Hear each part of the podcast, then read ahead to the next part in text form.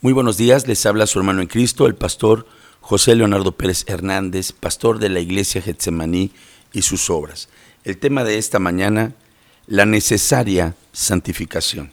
Primera a los Corintios capítulo 6, versículos 9 al 10. ¿No sabéis que los injustos no heredarán el reino de Dios? No erréis, ni los fornicarios, ni los idólatras, ni los adúlteros, ni los afeminados, ni los que se echan con varones, ni los ladrones, ni los avaros, ni los borrachos, ni los maldicientes, ni los estafadores heredarán el reino de Dios. Y esto erais algunos. Mas ya habéis sido lavados, ya habéis sido santificados, ya habéis sido justificados en el nombre del Señor Jesús y por el Espíritu de nuestro Dios. El apóstol Pablo está escribiendo a los hermanos de la iglesia en Corinto, revelándoles este milagro que Dios ha hecho en ellos, porque es un auténtico milagro. Es una auténtica maravilla que un pecador, que un hombre vil, pueda ser transformado en alguien de quien dice la Escritura, un santo. Sí, la iglesia en los Corintios estaba constituida ahora por hombres nuevos, criaturas nuevas, como dice la Escritura, de modo que si alguno está en Cristo, criatura nueva es, pero no siempre habían sido así. El apóstol Pablo está recordándoles en esta carta, primero a los Corintios 6, del 9 al 11 que leímos, les está recordando ese pasado del cual el Señor los rescató. Fornicación, idolatría, adulterio, el robar, la avaricia, las borracheras, las maledicencias, las estafas y toda serie de actividades equivocadas, de rebeliones, de maldades, de pecados. Pero aquí está lo glorioso. Les dice, y esto erais algunos, erais. Está hablando de un tiempo pasado mas ya habéis sido lavados, ya habéis sido santificados. Qué precioso es el tema de la santificación tal como nos lo presenta la Sagrada Escritura. La santificación es necesaria para que el hombre pueda heredar el reino de Dios tal como lo hemos leído.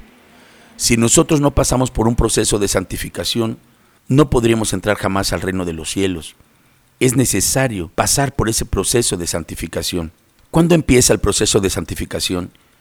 Dice también la escritura, el apóstol Pedro lo escribe en su primera carta universal, primera de Pedro en el capítulo 1, el versículo 2, dice que fuimos elegidos según la presencia de Dios Padre para obedecer y ser rociados con la sangre de Jesucristo y llama a eso santificación en el Espíritu. En santificación del Espíritu, dice el apóstol Pedro, fuisteis elegidos para obedecer y ser rociados con la sangre de Jesucristo. El proceso de la santificación empieza cuando el Espíritu Santo aplica en el hombre, en la mujer arrepentidos.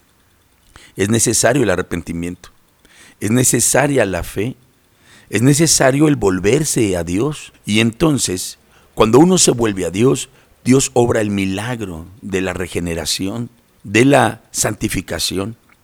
El Espíritu Santo, dice la Escritura, nos rocía nos rocía con la sangre de Cristo y en ese momento la sangre de Cristo nos limpia de todo pecado, como dice el apóstol Juan, y la sangre de Jesucristo, su Hijo, nos limpia de todo pecado.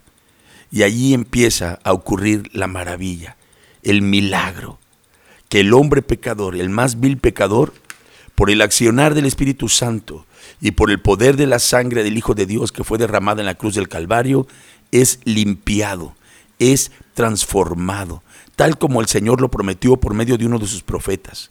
Venid luego, dice Jehová, si vuestros pecados fueren como la grana, como la nieve serán emblanquecidos, y si fueren rojos como el carmesí, vendrán a ser como blanca lana. Podríamos decir que ese es el primer paso de la santificación. Creer en Cristo. Cuando tú crees en Cristo, eres santificado por la obra del Espíritu Santo y el poder de la sangre de Jesús. Pero el proceso continúa. Ese no es el fin. Este es un camino en el que hay que caminar durante toda la vida cristiana.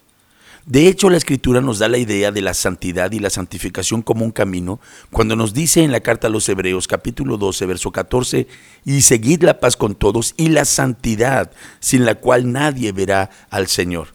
Dice, seguid, como haciendo alusión a un modo de vivir, a una, a una nueva forma de actuar o a un camino. Seguid la santidad. Entonces, el proceso que una vez ha iniciado tiene que continuar. Ahora, el nuevo creyente tendría que hacer uso de los recursos de los cuales Dios le ha provisto. Como a ti, ¿Qué recursos nos ha provisto el Señor para nuestra santificación? Por ejemplo, el congregarnos con otros hermanos, mantener la comunión con otros hermanos, congregarnos con otros que han tenido la misma experiencia de que nosotros, de regeneración, de perdón, de salvación, de santificación. Congregarnos en una iglesia es un instrumento y es un apoyo muy grande para nuestra santificación. También la práctica de la oración. Nosotros debemos llorar no solamente para que nuestras peticiones sean contestadas y nuestras necesidades sean suplidas, prioritariamente debemos orar para pasar tiempo con Dios. Y en ese tiempo con el Señor nosotros vayamos siendo transformados de gloria en gloria. Así que el congregarnos ayuda para nuestra santificación. La oración también ayuda para nuestra santificación. Por supuesto, la lectura y el estudio cotidiano, sistemático de la Biblia, de la palabra de Dios, también ayudará para nuestra santificación. Pues el Señor dijo, santifícalos en tu verdad, tu palabra es verdad. Así que si tú ya has creído en el Señor Jesucristo, has empezado ese proceso de santificación. Él ya perdonó tus pecados y te lavó con su sangre. La obra del Espíritu Santo se está realizando en ti, pero ahora tú debes continuar haciendo uso de estos recursos, congregarte, orar, estudiar la palabra.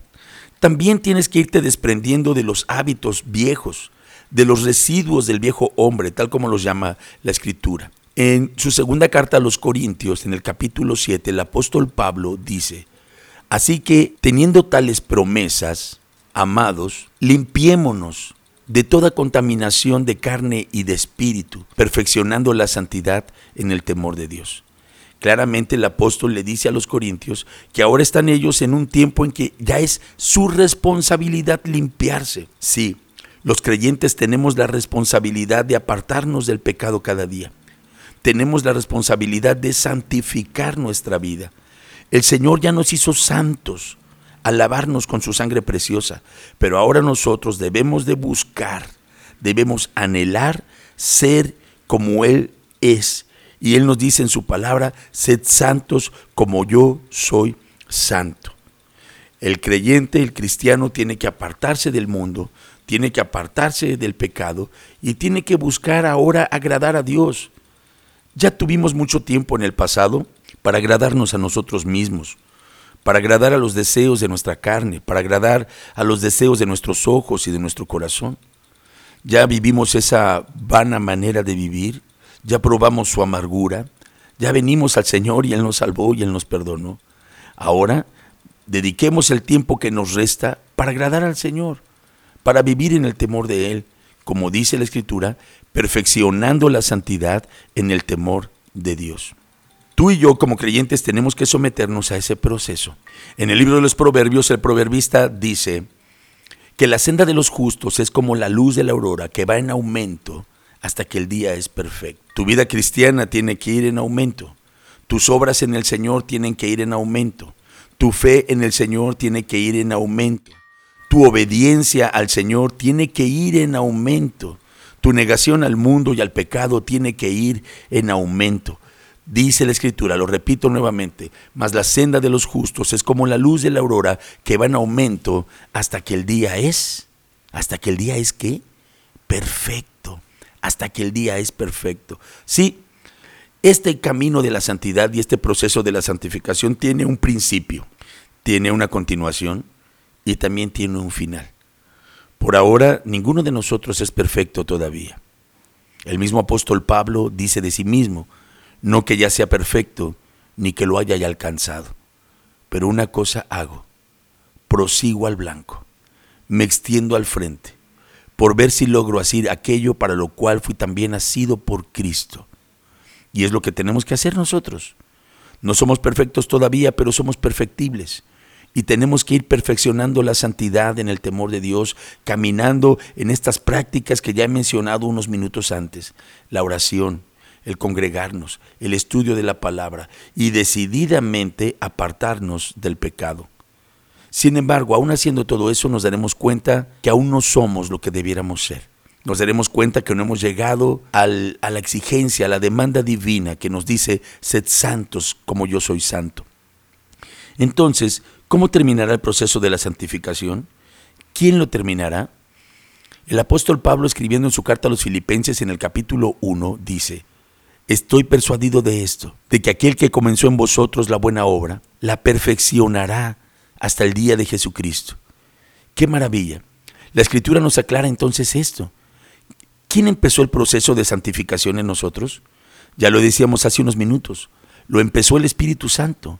Cuando nosotros creímos, cuando nosotros nos arrepentimos y le pedimos al Señor que nos salvara, el Espíritu Santo vino y nos roció con la sangre de Cristo. Eso dice Primera de Pedro 1.2. Después nosotros continuamos de manera ya consciente, voluntaria y esforzada, andando en el camino de la santidad.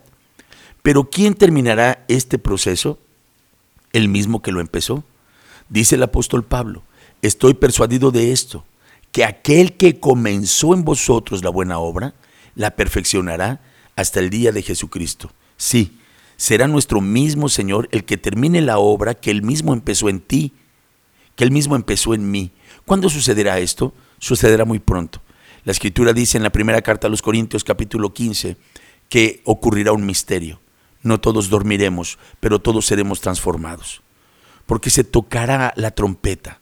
Y cuando el Señor toque la trompeta, los muertos en Cristo resucitarán y nosotros, los que hayamos quedado, los que estemos viviendo para ese entonces, seremos transformados. Y entonces nuestro cuerpo de pecado será transformado. Nuestro cuerpo corruptible, nuestro cuerpo mortal, nuestro cuerpo imperfecto será transformado cuando el Señor Jesucristo venga por su iglesia en lo que nosotros predicamos y creemos como el arrebatamiento, según lo enseña la Escritura.